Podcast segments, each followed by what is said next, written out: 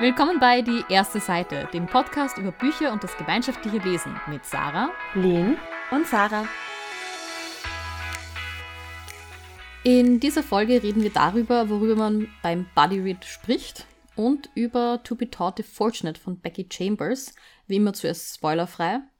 Das Buch hat leider noch keine deutsche Übersetzung, allerdings sind einige andere Titel der Autorin übersetzt. Das heißt, wir hoffen, dass ihr bald dann auch eine deutsche Übersetzung lesen könnt. Ja, und unser erstes Thema soll sein, worüber redet man jetzt, wenn man Buddy Reading betreibt? Also wir haben ja gesagt, wir schicken uns gegenseitig Sprachnachrichten und fassen unsere Gedanken zusammen, tauschen uns da aus. Und ich kann mir vorstellen, dass es Leute gibt, die dann zwar das Konzept von Buddy Reading ganz interessant finden, aber sagen, ähm, keine Ahnung, was ich da sagen soll. Ja, ich habe mir gedacht, darüber könnten wir mal ein bisschen plaudern. Sarah, was ist dein Konzept? Hast du irgendwie so Stichpunkte, die du dir überlegst? Was kommt bei dir immer vor, wenn du über einen Bodyread-Nachrichten absetzt? Also ich muss sagen, in meinen Sprachnachrichten spreche ich meist über die Szenen, über die Stellen, über die Sätze, die mich besonders berührt haben oder die besonders spannend waren. Damit ich mir das auch merke, markiere ich mir das natürlich auch und mache mir da auch meistens sehr rigoros Notizen, da können wir nachher noch drüber sprechen. Sonst habe ich auch langsam angefangen, das habe ich mir eh von dir abgeschaut, Sarah, dass ich auch versuche zu spekulieren, was könnte das bedeuten, wie, wie könnte das vielleicht ausgehen, das Buch, wie könnte diese Storyline aufgelöst werden. Und was ich halt auch oft gleich bespreche, ist auf einer Metaebene, wie hat mir das gerade gefallen, wie das der Autor, die Autorin, die schreibende Person das gerade umgesetzt hat. Oder gibt es da vielleicht etwas, das mir einfach, das mir einfach gerade nicht so gut gefällt und dann rente ich auch gern mit euch drüber. Ich mache mir keine Notizen, so wie die Sarah. ähm, ich bin meistens die Letzte, die die Sprachnachrichten schickt, weil ich dann oft erst ein bisschen später lese als ihr. Oft sind meine Sprachnachrichten dann hauptsächlich Reaktionen auf die Sachen, die ihr gesagt habt, weil man nicht dreimal eine Sprachnachricht braucht, wo man sagt, ach, und da war diese eine Stelle urschön. Das habt ihr schon gesagt, dass das so schön war. Ich kann euch dann nur zustimmen. Genau, also ich sage, reagiere dann oft auf die Sachen, die ihr gesagt habt schon, oder einfach die Sachen, die mir im Gedächtnis geblieben sind, weil ich mir denke, wenn ich mir Notizen machen muss und weil ich mich sonst nicht dran erinnere, dann kann es nicht so viel Eindruck hinterlassen haben. Was nicht ganz stimmt, weil ich ein Gedächtnis wie ein Käse habe. Aber ja, ich habe da einen sehr legeren Ansatz bei den Sprachnachrichten mache es auch oft so, dass ich am Anfang zusammenfasse ein bisschen, so halt in zwei, drei Sätzen paraphrasiere, was passiert ist, um dann mich äh, sozusagen wieder hineinzureden, warm zu reden in das, was sozusagen, wie ich das Ganze wahrgenommen habe, das Kapitel oder die Stelle. Und ich weiß, dass zumindest bei manchen Body Reads Sarah da sehr fleißig ist, ähm, zu wiederzugeben, ein Recap zu machen, was manchmal ganz praktisch ist. Und manchmal auch wichtig, weil nicht immer werden diese Dinge gleich wahrgenommen von uns, wie wir schon mal erwähnt haben. Das heißt, ja, da, da hilft es manchmal nochmal auch zusammenzufassen, gerade auch wenn die Kapitel dann länger werden vielleicht, also wenn es ein Buch ist mit, mit, längeren, mit längeren Szenen, ähm, damit man irgendwie Details nicht vergisst. Ja, zum Notizen machen, da bin ich tatsächlich so eine, die ich mache selten Notizen. Also es gibt schon ähm, manchmal, wenn ihr, in, wenn ihr etwas sagt, also wenn ich mir eine Sprachnachricht von euch anhöre, dass ich mir denke, uh, darauf möchte ich Bezug nehmen. Und solange es nur ein Ding ist, das kann ich mir im Normalfall merken, bis ich sozusagen dann meine Nachricht aufnehme.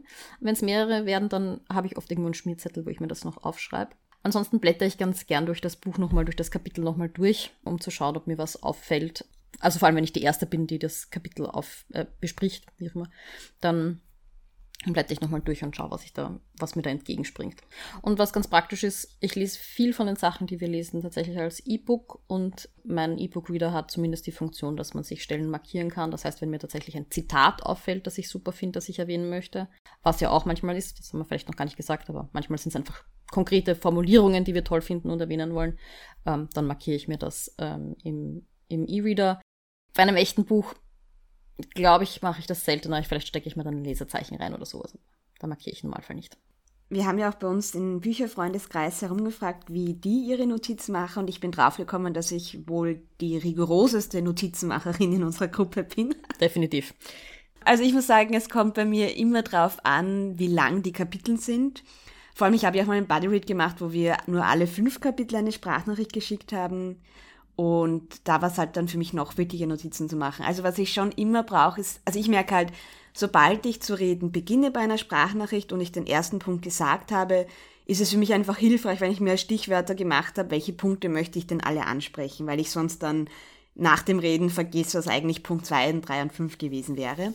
Wenn es ganz kurze Kapitel sind, mache ich mir oft dann auch keine Notizen, außer es gibt halt ein Zitat, das ich unbedingt ähm, vorlesen möchte, das mir sehr gut gefallen hat. Und sonst bin ich halt schon jemand, ich habe auch unterschiedliche Sachen ausprobiert. Also ich habe auch schon mal während dem Lesen wirklich einen Notizblock äh, neben mir gehabt und mitgeschrieben. Das Einzige, das reißt dann halt recht aus dem Lesefluss raus. Also bin ich dann auch eher dazu übergegangen, eben wenn es ein E-Reader ist, die Stellen zu markieren. Als wir der Absolute Book gelesen haben, habe ich tatsächlich auch mit einem Bleistift einfach reingeschrieben und markiert die Stellen. Und oft ist es so, wenn ich mir denke, ah, das ist jetzt eine Stelle, wo ich vielleicht nachher drüber reden möchte, dann markiere ich sie mir und kann dann nochmal beim Durchblättern schauen, was waren denn die Punkte, die ich vielleicht ansprechen möchte. Wobei ich muss auch sagen, ich fand das oft dann schade, weil ich merke, dass ich dann mich eher in diesen Details verliere und dann nicht so wirklich drüber nachdenke, wie hat mir jetzt das Kapitel an sich gefallen. Und da möchte ich eigentlich eh schauen, dass ich da in Zukunft mehr darauf achte, dass ich mir einfach nach dem Kapitel die Zeit nehme, einfach nochmal kurz selbst zu reflektieren, was habe ich denn jetzt gerade gelesen und was bedeutet das für mich? Weil ich verliere mich halt dann auch wirklich gern in Details, da muss ich noch ein bisschen dran arbeiten. Was ich aber auch einen, schönen Hinweis fand von einer von unseren Freundinnen, weil manchmal liest man ja in einem Buch, wo man nichts hineinschreiben möchte oder nicht kann. Äh, und da ist es dann auch einfach hilfreich, wenn es eine Stelle gibt, über die man nachher sprechen möchte oder ein Zitat, das einem gut gefällt, dass man sich einfach rausfotografiert. Weil ich habe zum Beispiel auch so ein Notizbuch, wo ich mir die schönsten Zitate eigentlich reinschreiben möchte und das hat man halt dann nicht immer zur Hand oder hat dann die Muse, um halb eins in der Früh noch schnell ein Zitat aufzuschreiben. Aber einfach schnell ein Foto mit seinem Handy zu machen, das geht eigentlich immer. Und vor allem dann hat man auch so eine Sammlung an Zitaten irgendwann am Handy und ich benutze das dann auch gern, wenn ich mir zum Beispiel wieder mal ein neues Lesezeichen bastle, dass ich mir dann einfach so ein schönes Zitat ausdrucke, dann vielleicht auf ein Stück Geschenkspapier klebe, das ich mir aufgehoben habe, weil das halt mal mir jemand geschenkt hat, dann einfach noch laminieren und dann hat man halt eine schöne Reihe an äh, Lesezeichen, die man sich da so basteln kann. Das ist auch ein schöner Nebeneffekt. Was ich auch mache, was ich manchmal tue, ist, dass ich, wenn ich Notizen mache, dass ich mir dann auch Symbole dazu zeichne, was ich dafür äh, Emotionen dabei hatte. Also war das jetzt ein Heartbreak für mich? Habe ich da gelacht? Habe ich da geweint? Um das halt dann, um einfach auch einfach über meine Emotionen mit euch reden zu können, wenn wir dann die Kapitel besprechen. Was man auch sagen muss, was nicht so gut funktioniert hat, habe ich zumindest schon bei euch rausgehört, und zwar, Lehn, ist dir das nicht oft passiert, dass du dir Notizen am Handy gemacht hast und dann aber eine Sprachnachricht aufnehmen ja. musstest und wo man dann aber leider nicht die App wechseln kann. Also dass ja, dann, wenn das man unterwegs ist. ja, das wollte ich dann eh noch sagen, weil ich mir dann gedacht habe, ich wüsste gar nicht, wie ich am besten Notizen machen soll, eben weil wenn ich jetzt lese, dann bin ich dann oft im Bett oder auf der Couch und dann habe ich dann nicht immer irgendwie ein Papier oder ein Notizbuch dabei und dann will dann das wieder rausreißen und dann das Handy habe ich zwar eigentlich eh immer bei der Hand, aber wenn ich dann die Notizen am Handy mache, kann ich auf diese Notizen nicht draufschauen, während ich euch die Sprachnachricht schicke. Das heißt, ich müsste dann die Notizen am Handy machen, diese Notizen auf ein Blatt Papier übertragen, bevor ich die Sprachnachricht mache und das ist mir dann zu viel Aufwand. Ja, weil vielleicht ein guter Tipp, es gibt ja auch Notiz-Apps, die man auch im Browser dann öffnen kann und seine Notizen, die man am Handy gemacht hat, am Laptop lesen kann. Das ist richtig. Das ist, das ist richtig. Vielleicht sollte ich mir das mal näher anschauen. Allerdings muss man dann halt wieder an den Laptop und ja. den hochfahren, um meine Sprache nicht abzusetzen. Also das ist alles, für mich wäre das alles Friction. Deswegen, ich bin da jemand, der so, also manchmal ist der Aufwand natürlich größer, weil es halt auch irgendwie das vom, vom Text oder von der Situation gefordert wird. Aber oft ist, bin ich da sehr low-key, einfach kurz drüber nachdenken, was war jetzt da, was waren für mich die prägnanten Stellen, worüber möchte ich reden, beziehungsweise halt dann auch, wenn ich schon nicht die Erste bin, einfach auf das eingehen, was ihr gesagt habt. Das ist meistens ganz einfach. Vor allem, das ist auch ein guter Tipp, dass man sich da auch nicht, also ich glaube, ich mache mir da ein bisschen zu viel Stress, weil ich halt so eine Streberin bin, die es gewohnt ist, dass man halt alle Sachen auf 120 Prozent macht. Und ich glaube, man darf sich auch diesen Druck, also muss sich selbst diesen Druck nehmen, weil es ist ja schade, wenn man dann beim Lesen nicht weiterkommt, weil man halt sich so viel Mühe für die Sprachaufzeichnungen nimmt, und es auch ein bisschen leichter auch gegangen wäre. Also das ist ein guter Punkt, den du da gerade angesprochen hast. Auf der anderen Seite nimmt natürlich quasi Druck von uns raus, wenn du gut vorbereitet bist und das erste Sprachnachricht sendest, weil wir dann ja nur noch das nachhaken müssen. Du legst das quasi schön auf und wir picken uns dann die Rosinen noch raus, die wir noch kommentieren wollen und dann ist es schon wieder gut. Ja, ich war immer die Person, die man gerne in der Gruppenarbeit dabei hatte. I can see why. Weil ich war dann auch immer die Person, die auf jeden Fall einen Einser auf die Arbeit haben wollte. Das war auch, auch wieder anstrengend. Hm. Ja. ja, ähm, ich finde halt, man sollte sich auf jeden Fall nicht zu viel Stress beim Bodybuilding machen. Es soll immer noch Spaß machen. Also wir, lesen, wir machen es zum Spaß. Wir machen das nicht, weil wir müssen, sondern weil wir das wollen. Das heißt, wenn man der Typ ist, der sich gerne Notizen dazu macht, um dann eben strukturiert oder zu wissen, dass man nichts vergisst, wie auch immer, dann sollte man das tun. Und wenn man der Typ ist, der eher so aus dem Bauch heraus redet, dann soll man das probieren. Und es ist sehr unterschiedlich. Also zum Teil haben wir Nachrichten, die sind in, sage ich, einer Minute gegessen. Zum Teil reden wir fünf, sechs, sieben Minuten über ein Kapitel. Hatten wir alles schon. Es hängt sehr vom Text ab und es hängt auch, glaube ich, sehr von der Persönlichkeit ab. Also ich habe auch ja mit anderen Leuten Body Readings gemacht und da habe ich einen, einen guten Freund von mir, der ist oft in 20 Sekunden fertig, wenn er findet, über das Kapitel gibt es nicht viel zu sagen. Dann kommt so ein, ja, da ist jetzt weitergegangen, war nicht viel zu sagen. Und das ist ja auch okay. Es ist ja mehr so dann kann man sich fragen, muss man dazu eine Sprachnachricht absetzen? Aber ich finde es schön, weil ich weiß, er hat das jetzt gelesen, er fand es nicht wahnsinnig beeindruckend oder es hat ihn jetzt nichts überrascht. Das ist ja auch schon Info genug.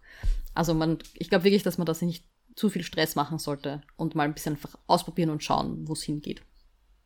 Ja, vor allem ich weiß, wenn man dann so eine Sprachaufnachricht macht, dann hat man oft das Bedenken, find, wollen sich das die anderen jetzt gerade überhaupt anhören, was ich da reinplappere? Oder oft labert man halt einfach so vor sich hin. Aber ich finde, wir haben die Erfahrung gemacht, dass das einfach voll nett ist, wenn wir Menschen, die wir gerne haben, zuhören, wie sie einfach über ein Buch losplappern. Und wenn dann mal wer 15 Minuten redet, dann höre ich mir das halt 15 Minuten lang an, während ich halt, keine Ahnung, die Wohnung aufräume, meine Wäsche zusammenlege, meinen Frühstückstee mache. Also das, wie gesagt, man sollte das ja auch nur mit Menschen machen, die man, von denen man gerne was hört. ich erinnere daran, dass ich euch im Herbst mal eine Sprachnachricht geschickt habe, die, glaube ich, eine halbe Stunde lang gedauert hat. Über das. Wirklich? Über das Hexenbuch, das ich so blöd fand. Ah, ja, stimmt. Habe ich mir auch gerne angehört. Ich weiß nicht mehr, wie es heißt. Warte, Discovery of Riches. Erstens mal war es was anderes, weil es war ein toller Rant. Ich glaube, er war auch nicht eine halbe Stunde lang. Ähm, ich glaube schon. Abges abgesehen davon, finde ich halt auch bei Sprachnachrichten, ich meine, ihr seht halt auch nicht oder ich sehe auch nicht, ob ihr meine Sprachnachrichten hört. Und wenn ich ab und zu Feedback kriege, dass ihr wahrnehmt, was ich sage, ist das okay. Und wenn ihr nur jedes zweite Kapitel anhört, was ich sage, ist das auch okay. Also ich denke mal, das ist dadurch, dass wir uns nicht gegenüber sitzen, also es wäre natürlich ein bisschen unhöflicher, wenn wir jetzt über das Buch live reden und ich sehe, wie ihr da wegspaced oder irgendwas anderes macht. Okay, das ist vielleicht nicht so cool. Aber bei einer Sprachnachricht ist es ja auch ähm, in eurem Ermessen, wann ihr sie euch anhört, ob ihr sie euch anhört. Und das ist irgendwie so ein, ich finde, das nimmt sehr viel Druck raus. Da kann man dann wo ich mal, wenn ich mal sehe, gut, das ist eine Viertelstunden Nachricht, dann schaue ich halt, wann ich das in meinen Tag unterbringe und nehme es nicht, vielleicht höre es mir nicht sofort an irgendwo unterwegs wenn ich sehe, das ist eine Minute, dann höre ich mir das irgendwo zwischendurch kurz an. Ich würde sagen, wir gehen jetzt gleich weiter. Und zwar reden wir jetzt über To Be Taught If Fortunate von der Becky Chambers. Wem würdet ihr das Buch denn empfehlen? Ich muss sagen, die Bücher von Becky Chambers sind welche, die ich wahrscheinlich am häufigsten empfehle. Und insbesondere auch To Be Taught If Fortunate würde ich einfach Menschen empfehlen, die Wissenschaft mögen, die auch mit Sehnsucht zu den Sternen emporschauen. Also ich empfehle es insbesondere dann gern, weil das war jetzt im letzten Jahr oft ein Gesprächsthema mit, wie wird die Zukunft unserer Welt ausschauen? Also wir sind mitten in der Pandemie, mit, mit der Klimakrise, die wir schon spüren, mit den Unruhen auf der Welt, die es gibt. Das ist ja wirklich gar nicht so einfach im Moment junge Menschen sagen, ja, es wird schon wieder alles gut werden, weil ich bin mir da einfach nicht sicher, ob das wieder alles gut werden wird. Und dann sage ich im nächsten Satz oft, aber liest doch mal was von Becky Chambers, weil die schafft das ganz gut, eine realistische, aber schöne Zukunftshypothese aufzustellen. Und das ist etwas, das ich, das ich gerade jetzt, wo eben alles irgendwie so sehr schwierig ausschaut, einfach ein bisschen brauche. So ein bisschen ein Hoffnungsschimmer, wie vielleicht doch die Menschheit nochmal die Kurve kriegen könnte. Ich würde es auch Leuten empfehlen, die vielleicht mal was Kürzeres in dem Bereich lesen möchten. Ähm, also gerade To Be Taught Fortunate hat 138 Seiten. Danke. Ähm, also es ist wirklich keine lange, ähm, kein langer Text. Allerdings ist das für manche vielleicht auch ein bisschen ein, ein, Nachteil. Es gibt ja Leute, die wollen sich so ein bisschen in eine Welt hineinleben und so richtig da eintauchen. Das, glaube ich, kriegt man aus dem Text nicht heraus. Also ich finde, sie macht schon gutes Worldbuilding, das will ich gar nicht sagen.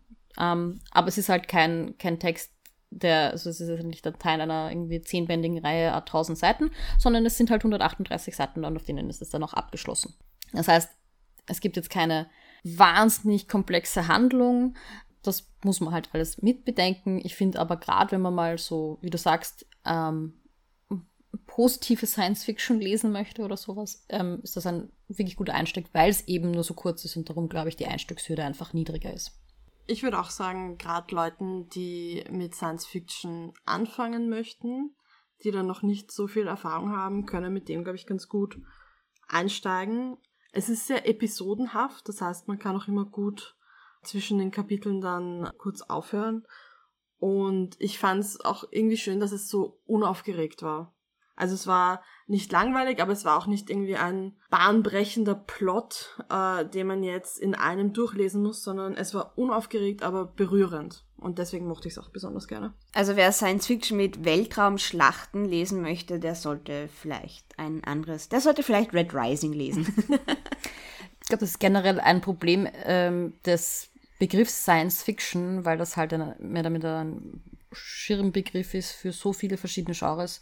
Und ich glaube, Becky Chambers macht schon etwas, was sehr nah an, an, dem, an einer engen Begriffsdefinition von Science Fiction ist. Also im Sinne von, es ist wirklich eine, mehr eine Überlegung, wie kann die Erde in, ich glaube in unserem Fall sind es 150 Jahre in der Zukunft oder so, ausschauen, wie kann das funktionieren und die sich auch wirklich Gedanken über die Science von Space Travel macht. Ähm, also es ist wirklich mehr so richtig die Wissenschaft weitergedacht. Wie könnte das wirklich funktionieren? Und weniger halt Space Action. Ähm, aber vor allem nicht nur Wissenschaft weitergedacht, sondern auch Gesellschaft weitergedacht.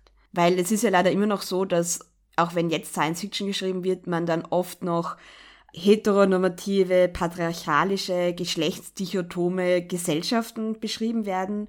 Und Beckett Chambers macht das genau nicht. Und das ist auch etwas, was ich einfach so sehr an ihren Büchern schätze. Also, dass es da ganz normal ist, dass, dass es mit geschlechtsneutralen Pronomen gesprochen wird und dass es hier ganz unterschiedliche äh, Beziehungsformen gibt. Und das ist einfach auch etwas, das ich wirklich sehr, sehr genieße in ihren Büchern. Ja, habt ihr euch nochmal angeschaut, was auf der ersten Seite vorkommt von, von der Novelle? Selbstverständlich. Ja.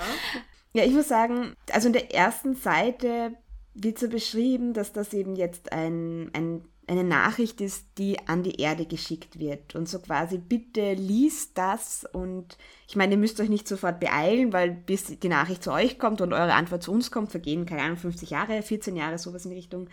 Ähm, und man weiß, okay, irgendwas ist da passiert, dass es notwendig ist, dass jetzt dieses Raumschiff an die Erde zurückschickt. Und ich muss sagen, mich hätte das, ich weiß nicht, mich hat das jetzt nicht so angesprochen. Ich finde ja dann vom ersten Kapitel die erste Seite, wo wir eben zum ersten Mal das Ariadnes-Sicht hier erzählt bekommen, wo sie dann auch beginnt mit, ich, es war nie so, dass ich immer Astronautin werden wollte. Das ist jetzt nicht etwas, das ich von Kind an wollte. Diese Geschichte kann ich euch jetzt nicht erzählen und, sondern das hat sich halt im Laufe meines Lebens so ergeben und ich fand das einen viel, viel stärkeren Anfang einfach. Auch weil die Art, wie Becky Chambers halt WissenschaftlerInnen beschreibt, auch einfach meine Erfahrung, wie ich Wissenschaft miterlebe und miterlebt habe bis jetzt, auch mein Eindruck ist. Und deshalb resoniert das, glaube ich, auch sehr mit mir.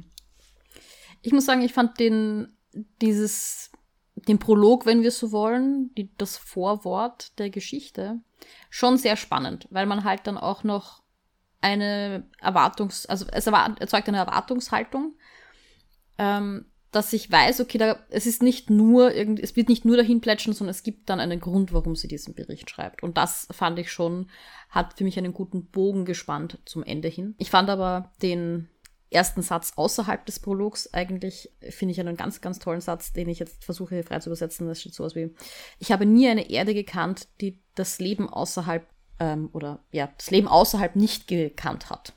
So ungefähr. Also, mhm sie, sie macht im ersten Satz gleich auf, es gibt außerirdisches Leben. Und das fand ich, äh, und so wie sie es beschreibt, dass es eben für sie quasi immer klar war, dass es das gibt, dass sie damit aufgewachsen ist, das fand ich einfach super ersten Satz, um das Setting aufzumachen. Ich fand auf der ersten Seite eben, das hat die Sarah vorhin schon gesagt, so wie sie es beschrieben hat, hat man dann eben schon gewusst, okay, sie sind jetzt sehr, sehr weit weg von der Erde. Und für mich hat sich dann eben auch gleich aufgemacht, warum sind sie so weit weg von der Erde? Was machen sie da? Was passiert da? Und ich fand es dann auch ganz spannend. Man sieht dann halt auch gleich, dass sie Wissenschaftler sind, die die Wissenschaft über alles andere und auch über sich selbst stellen. Das fand ich dann auch einen sehr spannenden Ansatz, wo ich dann mehr wissen wollte zu dem. So, genau. Also von allen, die, die nicht über das Buch gespoilert werden möchten, müssen wir uns jetzt verabschieden. Aber wie gesagt, das hat noch 138 Seiten, das kann man ja schnell mal nachholen und dann diese Folge weiterhören. Ähm, denn wir werden jetzt tatsächlich auch über den Inhalt reden. Äh, beginnen wir vielleicht mit dem Klappentext. Ich habe mir das ja nochmal angeschaut, wie wird das jetzt im Klappentext dargestellt, das Buch. Und ich finde das ganz interessant, weil es werden eigentlich zwei Punkte erwähnt. Nämlich einerseits, dass die Astronautinnen nicht die Planeten, sondern sich selbst anpassen, also dieses Soma-Forming betreiben und dass während sie eben auf der Reise sind, sich das Leben auf der Erde verändert. Und ich würde sagen, das schafft eine falsche Erwartungshaltung und das sieht man dann auch in den Goodreads-Kommentaren, äh, denn zum Beispiel dieses Soma-Forming, das ist so ein interessantes Konzept, aber das steht nicht im Vordergrund. Das ist keine Geschichte, wo es darum geht, wie es, Mensch, wie es Menschen erleben, die auf jedem Planeten einen anderen Körper haben. Das kommt ein bisschen vor, aber das ist nicht das, um was es in der Geschichte geht oder auch, dass auf der Erde sich das Leben verändert. Auch das, natürlich wird das irgendwie thematisiert, aber das ist nicht, um was es in dem Buch geht. Es geht doch vielmehr um dieses Entdecken von Planeten, dieses Zwischenmenschliche, dieses Wissenschaftstreibende, einfach auch so diese Begeisterung für das Entdecken. Oder wie seht ihr das? Für mich ist es ein bisschen so, wenn ich eine, einen eine Geschichte lese, die in der Zeit der Entdeckungen spielt, äh, 16., 17., 18. Jahrhundert, und eine Truppe segelt mit dem Schiff auf eine, zu einem anderen Kontinent, dann ist das, was zu Hause passiert, also sie schreiben vielleicht Briefe und kriegen irgendwann Briefe Antwort, aber das, was dort passiert, außer wir haben jetzt eine, eine, eine Sicht von dort, nicht relevant und ungefähr so ist das hier auch. Es geht um die also ich könnte mir wirklich vorstellen, dass das, dass man ungefähr so auch irgendwie die Entdeckungsreisen von Charles Darwin irgendwie schreibt und irgendwie halt vier Inseln oder so, die er besucht hat, mehr oder minder. Ähm, also so dieses, was für Arten trifft man dort, ähm, welche, wie geht man mit der Situation um, dass man isoliert von zu Hause ist und eigentlich nur das mit hat, was man mit hat. Also da gibt's halt dann vielleicht noch keine, ähm, keine Versorgung auf diesen Inseln. Und eben so ist es dann auch irgendwie dieses Space Travel, dieses einfach mal wohin reisen, man ist auf sich selbst, man ist sich selbst überlassen, es gibt keine Hilfe, wenn irgendwas schief geht. Also man muss mit dem arbeiten, was man hat und man ist eigentlich komplett von zu Hause abgeschnitten. Und das fand ich auch ganz spannend, dass, also sie kriegen ja Nachrichten von zu Hause, die halt wahnsinnig verzögert sind, weil das Licht halt auch eine gewisse Zeit braucht oder die, die Nachricht eine gewisse Zeit braucht, um dem Ganzen nachzukommen. Und es interessiert sie jetzt eigentlich gar nicht so sehr, weil sie können eigentlich nichts mit dem machen, was sie herausfinden. Und wenn dann schlechte Nachrichten sind, weil gerade eine Naturkatastrophe zum Beispiel in einem Heimatort von jemandem war, wo die Familie wohnt oder sowas in Richtung, dann können sie können das eigentlich nicht beeinflussen. Es ist ihnen eigentlich, und es ist so weit weg. Und sie hören ja dann auch auf, diese Nachrichten zu hören. Ich fand das eine total spannende Thematik, dieses, wir sind so weit weg von zu Hause, dass es nicht mehr relevant ist, was dort passiert. Nicht wirklich. Also bis zu einem gewissen Zeitpunkt natürlich. Ich fand das in dem Zusammenhang ziemlich org, dass sie sich, als sie sich für diese Mission entschieden haben, ja praktisch auch dafür entschieden haben, dass sie ihre Familien gar nicht mehr se lebend sehen werden, sondern, weiß nicht, das dauert dann, wie viel waren es, 80 Jahre und sie altern in dieser Zeit nicht oder wenig, weil sie dann auch immer wieder wie eingefroren sind quasi mhm. und dass sie quasi einfach aufgeben, ihre, ihre Familie und ihre Freunde jemals wiederzusehen. Und das fand ich irgendwie auch sehr schlimm und berührend in dem Buch. Vor allem, ich fand, das hat die Autorin so gut gemacht, wie sie da beschreibt, aus der Sicht von der, von der Ariadne, wie verabschiedet man sich von seiner Familie, wenn man auf eine Reise geht und man weiß, wenn man zurückkommt, sind die tot. Und das ist so berührend beschrieben, so ja, man fährt in ein Haus, man lässt die Rollos herunter, man umarmt sich, man redet viel, man weint viel. Und das war so toll beschrieben. Ich habe auch zu weinen angefangen, als ich das gelesen habe. Also das war wirklich, wirklich unheimlich großartig, diese Szene. Ich finde auch, dass gut dargestellt wird, warum sie das machen. Also was sie sozusagen dazu antreibt, jetzt wirklich zu sagen, okay, ich werde meine Familie nicht mehr wiedersehen, aber dieser Reiz das Unbekannte zu entdecken, diese Forschung zu machen. Und es ist jetzt wenig, also es ist schon ein bisschen auch thematisiert, so der Erste zu sein, der auf einem Planeten stritt, wo noch nie ein Mensch war. Aber es ist wirklich mehr so dieses, was gibt's da draußen alles? Was, was sind dort für, für Lebewesen? Was sind dort für Umgebungen auch? Also es sind ja ganz, sind ja, glaube ich, als erstes auf einem Eisplaneten und dann später auf einem ähm, sehr steinigen, öden Felsen. Und diesen, diesen Reiz oder dieses, äh, ja, die Verlockung dessen, finde ich, wird sehr gut transportiert aus Ariadnes Sicht. Und muss da wieder meinen Vergleich machen zu irgendwie halt quasi oldtimey Entdecker. Und ich kann mir vorstellen, dass das auch irgendwie so dieses Unbekannte zu sehen, einfach mal hinauszureisen, auch zu wissen, dass man wahrscheinlich nicht mehr oder vielleicht nicht mehr zurückkommt. Ähm, und dass es aber nicht die Relevanz ist, sondern einfach das Neue, das so, so reizvoll ist. In der Hinsicht erinnert es auch ein bisschen an Star Trek Enterprise, hinausfliegen, zu entdecken, was es noch zu, zu entdecken gibt. Also das war nicht irgendwas, wo viel gekämpft wurde. Es gab natürlich auch Episoden, wo gekämpft wurde, aber es ging hauptsächlich zu neue Kulturen, neue Planeten zu entdecken und zu katalogisieren. Ja. Ich fand es auch sehr schön, es ähm, gibt Leben außerhalb der Erde, aber es ist nicht intelligentes Leben. Oder nur semi-intelligent. Also sie treffen jetzt keinen, keinen, keinen ET, keinen, keinen wirklich außerirdischen in dem Sinne, sondern es ist das, was ja die, ähm, also es gibt ja Astrobiologie, das ist ja eine Disziplin, in der man sich halt ähm, überlegt und erforscht, gäbe es Möglichkeiten, dass sich Leben entwickelt auf anderen Planeten. Da sucht man aber nicht nach intelligentem Leben, also nach Aliens, mit denen man kommunizieren kann, sondern halt quasi nach Bakterien auf anderen Planeten. Und im gewissen Sinne ist es das, was sie ja auch tun. Also sie finden natürlich schon dann höher entwickelte Lebensformen, also sowas wie Tiere und Pflanzen. Aber es geht eben nicht um den Kontakt zu einer anderen Kultur in dem Sinn, sondern eben zu anderen biologischen Lebensformen.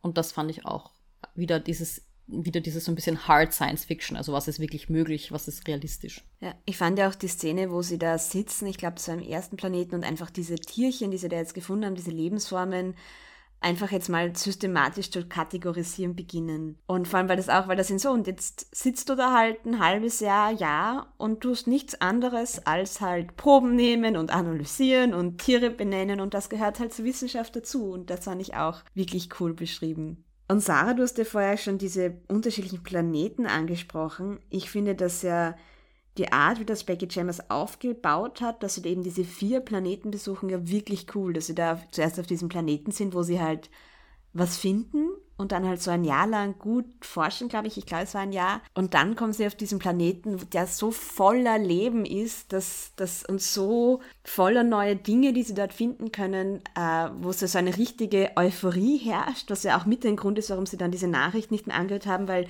so diese Traurigkeit, diese Melancholie, die durch von diesen Nachrichten kommt, halt überhaupt nicht mehr zu diesem Leben, das sie gerade dort haben, gepasst haben, wo sie sich ja richtig zwingen mussten, den Planeten zu verlassen. Und dann landen sie auf diesem Wasserplaneten, wo ja nur diese schreienden Fischratten hängen und wo sie nicht rausgehen können und keinen Fortschritt machen und auch nicht weg können, wo man merkt, obwohl das ja diese vier Personen wirklich sehr gut zusammengespielt sind und wirklich sehr, sehr harmonisch miteinander leben können, dass da trotzdem diese Harmonie so auf eine Zerreißprobe gestellt wird. Und wo sie dann diesen ganz grässlichen Planeten endlich verlassen können und dann, eben auf diesem recht kargen Planeten landen, wo sie aber endlich mal wieder raus können und gehen können und wieder zur Ruhe finden. Und ich fand auch das war so toll aufgebaut und ich muss auch sagen, im Nachhinein, ich bin ganz froh, dass ich das nicht auf einem Sitz gelesen habe, sondern wir haben uns das ja jeden Tag einen Planeten gelesen. Und ich finde, das hat so gut getan, dass man einfach da auch immer ein bisschen innehalten konnte nach so einer Erfahrung, so wie auch sie als AstronautInnen ja auch innegehalten haben, weil sie dazwischen wieder in Stasis waren und dann wachen sie quasi am nächsten Tag wieder auf einem neuen Planeten auf. Und das war wirklich cool, dass wir das eben in so diesem Body Read Format auch so miterleben konnten. Ich fand das so gut beschrieben, eben auf diesem Wasserplaneten.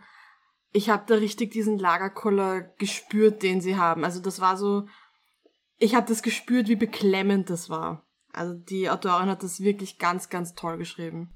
Was ich ganz spannend fand, also ich bin eigentlich von diesen Entdeckungen dann schon, schon so eingenommen gewesen, dass ich ein bisschen vergessen hatte, dass es am Anfang ja einen Grund gab, warum sie diesen Bericht schreibt. Mhm. Um, ähm, und es kommt dann noch ein Mystery-Element, also so ein kleines. Und das fand ich dann eigentlich ganz spannend, also den Ra die Rahmung, warum sie diese Geschichte jetzt erzählt. Weil das hätte nicht mal sein müssen. Es wäre ja eigentlich auch spannend gewesen, einfach so diese Entdeckungsreise zu zeichnen. Dann ist eben die Frage, warum schreibt sie diesen Bericht zu diesem persönlichen Bericht, dieses, der halt nicht jetzt die wissenschaftliche Berichterstattung ist. Um, ähm, und dann gibt es eben diese Rahmung mit diesem Mystery-Element, dass die Nachrichten von der Erde aussetzen dass da offensichtlich was passiert ist, dass sie dann halt, ja, nicht wissen, ob es jetzt überhaupt zurück, also dieses, die Frage, wollen wir weiterfliegen oder kehren wir um? Und das dann komplett offene Ende eigentlich. Also es wird ja sozusagen, wir lesen das aus Sicht der Erde, die diese Nachricht bekommt und jetzt entscheiden muss, lassen wir sie weiterfliegen, holen wir sie zurück oder möglicherweise, also ist es auch nicht möglich in der Geschichte, dass die Erde diese Nachricht nie erhält, beziehungsweise nie eine Antwort schicken kann. Und dass die Crew einfach nach was auch immer für eine Zeit dann einfach verstirbt, weil ihnen die Lebenserhaltungsmaßnahmen ausgehen. Und das fand ich auch so ein starkes, also es war sehr immersiv, finde ich dann, wenn man so richtig quasi angesprochen wird, wird, wir müssen jetzt diese Entscheidung treffen und wir kriegen nie eine Antwort darauf, was in dieser Geschichte dann passiert ist. Es gibt keine Antwort darauf. Weil das halt in dieser Fiktion so ist. Ich kriege jetzt wieder eine Gänsehaut, wenn du davon erzählst, weil das so gut war. äh, ich muss sagen, dieses offene Ende war schon noch sehr gut. Für die, es war eine Novelle, glaube ich. Mhm. mhm. Ich könnte mir allerdings auch vorstellen, dass das urgut als ganzer Roman funktioniert hätte, wenn dieses Mystery-Dings, diese Entscheidung, die dann getroffen werden muss, mehr ausgebaut wird. Ich glaube, dass das auch gut funktioniert hätte, aber so wie es ist als Novelle mit dem offenen Ende, war es eigentlich perfekt. Ja, vielleicht wenn man noch eine Sicht von der Erde gehabt hätte, weil da ist es sicher auch ähm, einiges abgegangen. Also die, Theorie ist ja dann, dass es dann geomagnetischer Sturm war oder was, der irgendwie die, ähm, die Kommunikation lahmlegt. Das, ich meine, da könnte man wahrscheinlich nochmal ganzen Romane nur auf dem Szenario basierend auf der Erde schreiben und dann vielleicht auch eben jemand, der das liest und drauf an. Also da gibt es viele, was sozusagen um die Geschichte noch herum noch passieren könnte, aber ich fand es eben als dieser äh, Kurztext mehr oder minder perfekt gerahmt. Weil ich muss sagen, ich habe jetzt, wie heißt die eine Reihe, die Lady Astronaut-Reihe, ähm, an die hätte mich das jetzt erinnert, wenn man so eine Geschichte von der Sicht der Erde, wo man eben mit so einem Event konfrontiert ist und dann auf der Erde entscheiden muss, wie leben wir jetzt weiter. Ist auch eine Science-Fiction-Reihe, die ich da empfehlen kann. Aber ich finde auch, dass einfach genau diese Novelle, genau auf dem Punkt, wo es geändert hat, das macht einfach die Stärke aus. Und es hätte, glaube ich, sogar eine Stärke verloren, wenn ich das jetzt auf einen Roman ausgedehnt hätte und versucht hätte zu, zu dramatisieren. Und am Schluss, und darüber möchte ich jetzt auch noch reden, ich habe mich schon über den Titel gewundert, wie wir angefangen haben zu lesen. Nach dem Nachwort sozusagen, nachdem sie die Ariadne jetzt dem Leser, der Leserin diese Entscheidung gibt mit, sollen, was sollen wir jetzt machen? Und das sozusagen abgeschlossen ist, gibt es ein Zitat von der UN aus 1977, das tatsächlich ins All geschossen wurde mit der ersten Voyager-Sonde. Äh, und das steht da drinnen und da kommt dann dieser Satz vor, also auf Deutsch ist es wäre der Titel frei übersetzt, zu lernen, wenn das Glück, wenn es das Glück will. Und ich lese jetzt kurz das ganze Zitat vor, es ist nicht lang, ähm, von Kurt Waldheim, der damals UN-Generalsekretär war. Als Generalsekretär der Vereinten Nationen, eine Organisation mit 147 Mitgliedstaaten, die fast alle Bewohner des Planeten Erde repräsentieren, sende ich Grüße im Namen der Menschen unseres Planeten. Wir treten aus unserem Sonnensystem in das Weltall und suchen nur Frieden und Freundschaft, um zu lehren, wenn man sich an uns wendet und zu lernen, wenn es das Glück will. Wir wissen sehr wohl, dass unser Planet und all seine Bewohner nur ein kleiner Teil des unermesslichen Weltraums sind, der uns umgibt, und wir unternehmen diesen Schritt in Demut und Hoffnung. Und vielleicht hört man sie, allein wenn ich das jetzt vorlese, kriege ich also Emotionen. Und wie ich das gelesen habe am Schluss, das hat nochmal so einen Impact bei mir ausgelöst. Also das war echt so heftig. Ich meine, war dann auch nochmal heftig zu lesen, dass es vom Kurt Waldheim ist, für die, die das wissen. Also der war ja, äh, hatte problematische NS-Vergangenheit gehabt. Ist dann trotzdem irgendwann österreichischer Bundespräsident geworden, egal. Ähm, aber in seiner Rolle als UN-Staatssekretär, ähm, wie auch immer, diese Nachricht, das hat mich so also das, das fand ich so strong nochmal im Kontext dieses Buches, weil es genau, finde ich, die Message ist, die das Buch vermittelt. Also genau ja. diese Weltsicht, die, die Becky Chambers ihren Figuren gibt mit diesem, wir sind nur ein kleiner Teil des Universums und beginnen Demut äh, und Hoffnung in das Universum hinauf, um es zu ähm, entdecken und zu erforschen. Ja, ich werde auch geil. Also ich war da auch, ich hatte auch Tränen in den Augen, wie ich das dann gelesen habe. Und wie gesagt, ich finde, sie, sie fängt da sehr gut die Stimmung ein, die, so wie ich es zumindest bis jetzt in meiner Laufbahn erlebt habe, auch tatsächlich unter NaturwissenschaftlerInnen herrscht. Und das, ja, hat mich voll abgeholt einfach. Ich fand auch, es war ein berührendes Zitat und sie hat gar kein besseres finden können. Äh, ich habe zuerst beim Lesen, ich glaube, ich habe nach UN-Generalsekretär oder Staatssekretär aufgehört und dann das Zitat gelesen und habe dann erst in euren Sprachnachrichten mitbekommen, dass das von Kurt Waldheim ist und mir gedacht, wait, what? Aber komplett abgesehen von dem, wer der Kurt Waldheim ist, es ist ein wunderschönes Zitat. Ja, und ich gehe auch davon aus, dass das vielleicht jemand anders geschrieben hat, so wie oft Reden von anderen Leuten geschrieben werden. Ja. Ja, und ich fand es eben sehr spannend, dass der Titel dann eigentlich eben aus diesem Zitat herausgenommen ist, von dem sie sich, also ich gehe jetzt mal davon aus, dass Becky Chambers jemand ist, der sehr viel Recherche auch zum Thema Space Travel und so macht, um eben ihre Extrapolation, wie das ausschauen könnte in der Zukunft zu machen. Und dass sie, über die, vielleicht über dieses Zitat gestolpert und hat sich gedacht, wie, wie sieht das aus, wenn man diesen Gedanken weitergedenkt und hat sich dann dieses Stück zu lernen, wenn das Glück es will, also to be taught if fortunate, ähm, herausgenommen. Und das fand ich hat während dem Lesen jetzt nichts, also schon ein bisschen Sinn gemacht. Es war schon so dieses, sie lernen halt so viel von ihrer Umgebung. Sie erfahren so viel Neues und das ist so ein Geschenk für sie.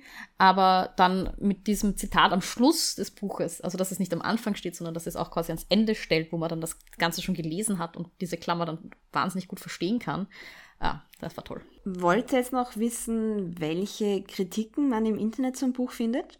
so die Stimmen der anderen. Also ich habe mich mal wieder durch die Ein- und Zwei-Stern-Kommentare bei Goodreads gescrollt. Und was man einerseits sieht, ist, dass Menschen mit einer anderen Vorstellung an das Buch herangegangen sind, was ja auch vom Klappentext ein bisschen getriggert werden kann. Und zwar eben dass sie sich etwas mit mehr Handlung, mit mehr Drama vorstellen, wo eben auch dieses Bodyforming eine größere Rolle spielt.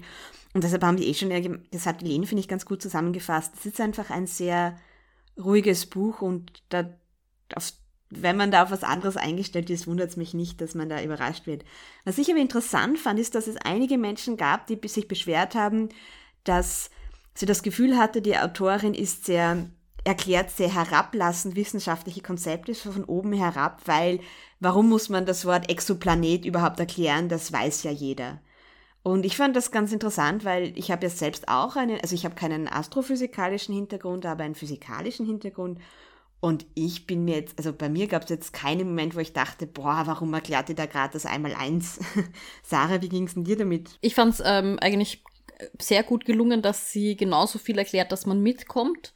Und viele, also es war ja auch sehr viel interdisziplinäres, ja, das heißt, Exoplaneten hätte man mir nicht erklären brauchen, aber gerade diese Dinge mit dem Sommerforming oder die, die biologischen Hintergründe dahinter, die, die habe ich auf jeden Fall gebraucht. Und ähm, relativ am Ende entdecken sie ja dann was zur, wenn ich mich jetzt recht erinnere, Chiralität von mhm. Everson oder so. Mhm, genau. Und ja, das habe ich in der Schule irgendwann mal gelernt, hätte ich keine Ahnung mehr gehabt. Und ich finde, das hat sie wirklich super zusammengefasst. Also für mich zumindest. Mhm. Ähm, ich habe gewusst, das habe ich schon mal gehört, aber sie hat das sozusagen so zusammengefasst. Und noch dazu in dem Buch halt auch, es sind ja vier verschiedene, also sozusagen vier verschiedene Leute, die auf unterschiedlichsten Fachgebieten Experten sind. Und die Ariadne ist eigentlich eher so die, die, ich weiß nicht, ich will nicht sagen am wenigsten Wissenschaftler ist, aber sie ist mehr so die Abenteurerin, die, die, mhm. die, die, die Kapitän, die Checkerin, die Technikerin. Und die hat halt jetzt mit der Chiralität von Dingen nicht so viel am Hut, ja? also mit irgendwie molekularen Strukturen. Und ihr wird das ja dann erklärt, weil sie diese Entdeckung auch nicht so gut einordnen kann. Vielleicht ist das nicht ganz realistisch, dass sie es so schlecht einordnen, aber wurscht. Und ich fand das eigentlich wahnsinnig cool, dass das dem Leser, der Leserin so näher gebracht wird, weil das halt wirklich eine voll coole Entdeckung ist, die sie da machen, die aber jemand, der nicht wirklich gut mit Biologie ist, nicht einordnen könnte. Ja, und ich frage mich, weil das, ich fand diese Kommentare teilweise auch recht arrogant und ich meine, es kann sein, dass das von AstrophysikerInnen geschrieben worden sind, diese Goodreads-Kommentare, die sich tatsächlich für blöd verkauft bekommen worden sind. Aber ich muss sagen, realistischer halte ich es, dass das von Menschen kommt, die halt sich hobbymäßig mit Physik oder so beschäftigen und die, weil ich habe diese Erfahrung auch schon gemacht, das sind dann oft Menschen, die halt dann so ein paar Fachwörter gelernt haben und jetzt glauben sie, sie haben Quantenmechanik verstanden und merken gar nicht, was sie alles nicht verstanden haben, weil meine Erfahrung ist schon, je tiefer man in die Wissenschaft hineintaucht, desto mehr ist einem bewusst, wie wenig man eigentlich weiß. Und das also ich erlebe, ich bin ja auch, ich promoviere gerade in Physik, ich kann mich ja da so ein bisschen outen und ich erlebe das ja auch, die AerosolphysikerInnen wissen nicht, was die QuantenmechanikerInnen in ihren Dissertationen machen und umgekehrt. Und ich sage ja auch immer, Physik ist so groß, da kann ich nie alles wissen. Und ich, wie gesagt, wenn jemand jemanden begegnet, der sehr arrogant behauptet, jetzt in Physik eh alles Wichtigste verstanden zu haben, äh, wäre ich eher skeptisch diesem Menschen gegenüber, weil es ist schon mal wichtig zu verstehen, was man eigentlich alles nicht weiß. Also wenn man eine Frage stellen kann, weil ich irgendwas noch nicht verstanden habe, bin ich schon mal einen wichtigen Schritt weiter. Und wie dann unser Dekan mal gesagt hat auf der Mathematik, und wenn ich dann noch ein bisschen weiter denke, dann habe ich die Antwort auch, aber einfach mal zu sehen, was ich noch nicht verstanden habe, ist schon ein sehr, und das finde ich, hat sie einfach sehr gut angefangen, also eben nicht so eingefangen im Buch, eben nicht so diese Darstellung von WissenschaftlerInnen in Hollywood-Blockbustern, die Expertinnen in allen physikalischen, biologischen und chemischen Fächern sind und mal schnell über Nacht Quantenmechanik lernen, sondern eben auch sehr bescheiden sind und sie auch wissen, wo kenne ich mich ein bisschen aus und was weiß ich nicht und wo habe ich vielleicht das Glück, noch etwas lernen zu dürfen. Das hast du jetzt schön gesagt. Danke. und ich muss halt auch sagen, gerade auch aufgrund der Kürze, würde ich auch sagen, dass es vielleicht etwas ist, oder ich, ich unterstelle der Becky Chambers jetzt, dass sie möchte, dass auch Leute, die nicht viel Science Fiction lesen, ihre Bücher lesen. Weil sie eben dieses Weltbild, dieses Gesellschaftsbild, dieses Positive zeichnet und damit wahrscheinlich Leute anspricht, die eben nicht die ganzen Space Operas, Space Action Bücher, was auch immer lesen, sondern ein anderes Publikum und ich selbst ähm, habe jetzt im letzten Jahr oder in den letzten eineinhalb Jahren versucht, mir ein bisschen Science Fiction zu lesen, weil mich das eigentlich interessiert, aber ich finde, das hat immer eine gewisse Einstiegshürde, weil wenn man gleich am Anfang irgendwie mit 100 Fachausdrücken konfrontiert wird, teilweise erfunden natürlich, ähm, zu denen es keine Erklärung gibt, sitzt man mal da und ich habe keine Ahnung, worum es überhaupt geht und verstehe gar nichts, ja, und dann werde ich nicht so schnell weiterlesen. Wenn hingegen, wenn ich eine ähm, Autorin habe, eine Erzählerin, die dazwischen diese Konzepte auch aufklärt, zumindest die wichtigsten, damit man der Handlung folgen kann ähm, und vielleicht auch nachvollziehen kann, diese Euphorie, die sie da eben darstellt, ähm, dann ist das für mich als Einsteigerin in das Genre definitiv ein besserer Anknüpfungspunkt. Und ich finde jetzt nicht, dass so viel so ausführlich erklärt wurde, dass mich das stört, wenn ich es schon weiß. Also weil viele Dinge habe ich gewusst und es hat mich jetzt nicht wahnsinnig tangiert. Als diejenige in der Runde, die keinen naturwissenschaftlichen Hintergrund hat, ich fand es sehr gut, dass die Sachen erklärt wurden. Also ich habe es nicht als herablassend empfunden, sondern also Exoplanet hätte ich mir gerade noch so selber herladen können. Aber alle anderen Sachen, da war ich dann froh, dass es näher erklärt hat. Ich glaube, ich habe euch dann noch am Ende gefragt, was diese, was war das, was auf der, Erde vermutlich passiert ist? Äh, Ein geomagnetischer Sturm. Genau, was das genau ist. Und das habt ihr mir dann noch näher erklärt, weil das im Buch dann nicht groß vorgekommen ist. Aber ich fand das ganz gut, dass die Sachen erklärt wurden. Sonst wäre eben deswegen, weil ich nicht viel Science Fiction lese ähm, und mit diesen Begriffen daher wenig konfrontiert bin. Also für mich war es gerade richtig. Und vielleicht auch so abschließend, ich muss sagen, ich bin sehr froh, dass wir das gemeinsam gelesen haben, weil zumindest für mich war das ein sehr emotionales Buch mit einigen schwierigen Themen auch. Und ich finde, das ist gut, wenn man da mit jemandem nochmal drüber reden kann. Also wenn man eben ein kurzes Buch sucht, das man mal in irgendeiner Form mit anderen Menschen gemeinsam liest, ob man sagt, man probiert mal einen Bodyread aus, einen Bücherclub oder vielleicht sogar als Klassenlektüre für OberstufenschülerInnen, finde ich, ist das ein Buch, wo man einfach wirklich viel drüber reden kann und wie gesagt, das auch so ein bisschen eine positive Zukunftshypothese aufstellt. Keine unrealistische, ja schon eine, wo auch Dinge nicht gut funktionieren, wo es Dinge passieren, die, die schwierig, also die schwierig sind, wo Unglücke passieren, aber trotzdem eine Welt, wo ich sage, da würde ich auch wohnen wollen. Also da, das wäre für mich okay, wenn sich die Welt in so eine Richtung entwickelt. Ich muss sagen, ich glaube, wenn ich es nicht mit euch gelesen hätte, sondern alleine, dann hätte ich es wahrscheinlich in einem oder höchstens zwei Rutsch durchgelesen. Ich weiß nicht, ob es dann denselben Impact für mich gehabt hätte. Weil das war schon, gut, dass wir immer nach jedem Planeten quasi dann auf den nächsten Tag gewartet haben und dann erst weiter gelesen, gelesen haben, um das quasi ein bisschen zu verarbeiten und ein bisschen mehr drüber nachzudenken. Und wenn man das dann auf einem Rutsch liest, ich glaube, dann verliert es ein bisschen an Wirkung.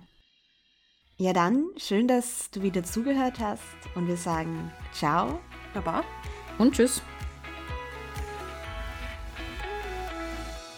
Das war die erste Seite, der Podcast über das gemeinschaftliche Lesen.